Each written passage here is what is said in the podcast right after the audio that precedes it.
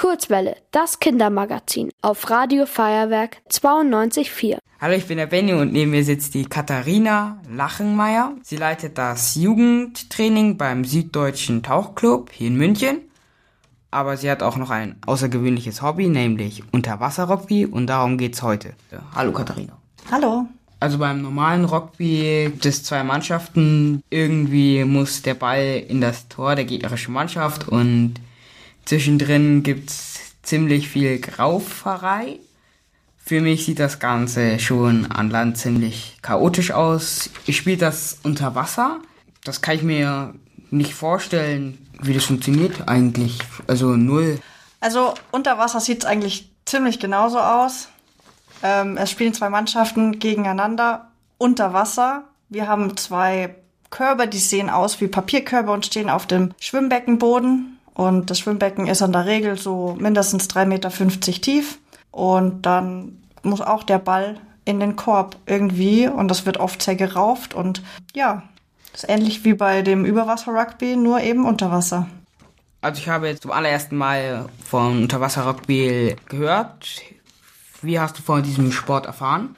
Ich war schon seit meiner Geburt quasi im, im Tauchverein und bei uns im Tauchverein gibt's eben eine Sparte Unterwasser-Rugby und ich war dann irgendwann, war so 12, 13 und mir war es ein bisschen langweilig, nur mit den Erwachsenen mitzumachen oder Jugend war gerade nicht so aktiv und dann dachte ich mir, ach, mache ich einfach mal bei den Erwachsenen beim Unterwasser-Rugby mit.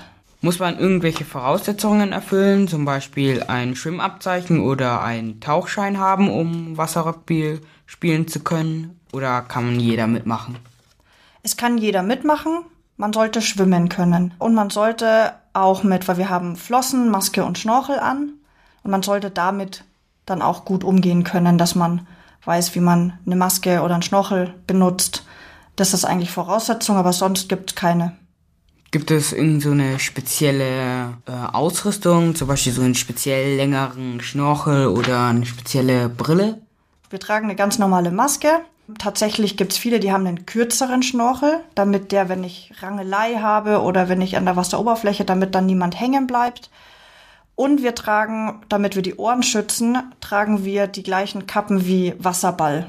Die sind eine ganz normale Stoffkappe und haben aber über den Ohren eine Plastikverstärkung wie Kopfhörer im Endeffekt, dass die Ohren geschützt sind, dass wenn man einen Schlag drauf bekommt mit den Flossen, dass das geschützt ist. Wie sieht der Ball da aus? Ist so normal der Rugbyball, so wie oben auf dem Land oder sieht der speziell aus? Nein, wir haben einen runden Ball im Gegensatz zum Rugby. Blaue oder rote Gummibälle, die sind etwa Handball groß und damit die untergehen, sind die mit Salzwasser gefüllt, mit Kochsalz. Und da Salzwasser schwerer ist als Süßwasser, geht der Ball dann auch unter. Ziemlich schnell sogar. Und der ist dann an Land auch ziemlich schwer. Okay. Müsst ihr beim Unterwasser-Rugby die Luft anhalten? Wie lange kannst du die Luft anhalten? Ja, man muss die Luft anhalten. Man muss sehr oft hintereinander die Luft anhalten. Daher ist das Ziel gar nicht einmal ganz lang die Luft anzuhalten und da bin ich auch gar nicht so gut. Also ich kann vielleicht, weiß ich, ich habe es lange nicht mehr getestet, aber vielleicht eine Minute oder sowas. Aber das ist, das ist eigentlich gar nicht so viel. Aber es kommt eigentlich eher darauf an, dass man lange, oft hintereinander die Luft anhalten kann mit wenig Atmen zwischendrin. Wie oft trainiert ihr und was trainiert ihr beim Training? Wir beim Süddeutschen Tauchclub trainieren zweimal die Woche. Und es wird in der Regel vorher immer ein bisschen Kondition trainiert. Da geht es darum, dass man ein paar Bahnen auf und ab schwimmt und immer wieder Taucheinheiten, Schwimmeinheiten, Sprinteinheiten, also ganz schnelles Schwimmen übt oder man übt dann ganz schnelles Abtauchen, wenn man das ganz viel braucht.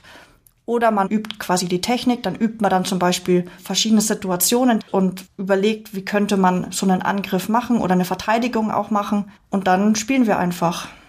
Ist Unterwasser-Rugby ein Beruf? Nein, leider nicht. Es gibt äh, Weltmeisterschaften, aber man kann es nicht als Profisport ausüben. Aber es gibt trotzdem, es gibt Weltmeisterschaften, es gibt Europameisterschaften, es gibt auch deutsche Meisterschaften. Wir haben Landesliga zum Beispiel in Bayern, es gibt Bundesliga, also es gibt schon ziemlich viel, aber leider eben nicht als Profisport, man kann es nicht beruflich ausüben. Würdest du es empfehlen, Unterwasser-Rugby mal auszuprobieren? Ich würde es auf jeden Fall jedem empfehlen, das einfach mal auszuprobieren. weil es einfach was ganz anderes ist als andere Sportarten, eben weil es im Wasser unter Wasser stattfindet. Es macht unglaublich Spaß, weil diese Abwechslung drin ist. Ich habe mit zwölf Jahren habe ich angefangen. Man passt aufeinander auf. Ich habe noch nie gehört, dass irgendwas passiert ist. Natürlich mal kleinere Verletzungen, aber nicht nie was irgendwie Dramatisches oder sowas. Wir haben natürlich auch eine Jugendgruppe bei uns. Die Jugendgruppe ist aktuell nicht aufs Rugby spezialisiert, aber ich möchte auch bei mir in der Jugendgruppe auch mal ähm, Rugby ausprobieren. Voraussetzung ist, man muss eben schwimmen können, das andere und den Rest kann man lernen. Und wir haben im Kinderbecken auch die Möglichkeit, dann zu spielen. Ähm, also auf jeden Fall kann jeder gerne vorbeikommen und das ausprobieren. Na, dann weiß ich ja jetzt, was ich mal ausprobieren werde mit meinen Freunden, wenn ich nächstes Mal ins Schwimmbad gehe. Ja, auf jeden Fall. War schön? Ja. Cool, mal davon zu hören. Hätte ich nicht gedacht, dass es sowas gibt. Und hat Spaß gemacht. Ja, danke, hat mir auch total Spaß gemacht. Ihr wollt auch ins Radio? Dann macht mit bei der Kurzwelle. Schreibt einfach eine E-Mail an radio@feuerwerk.de.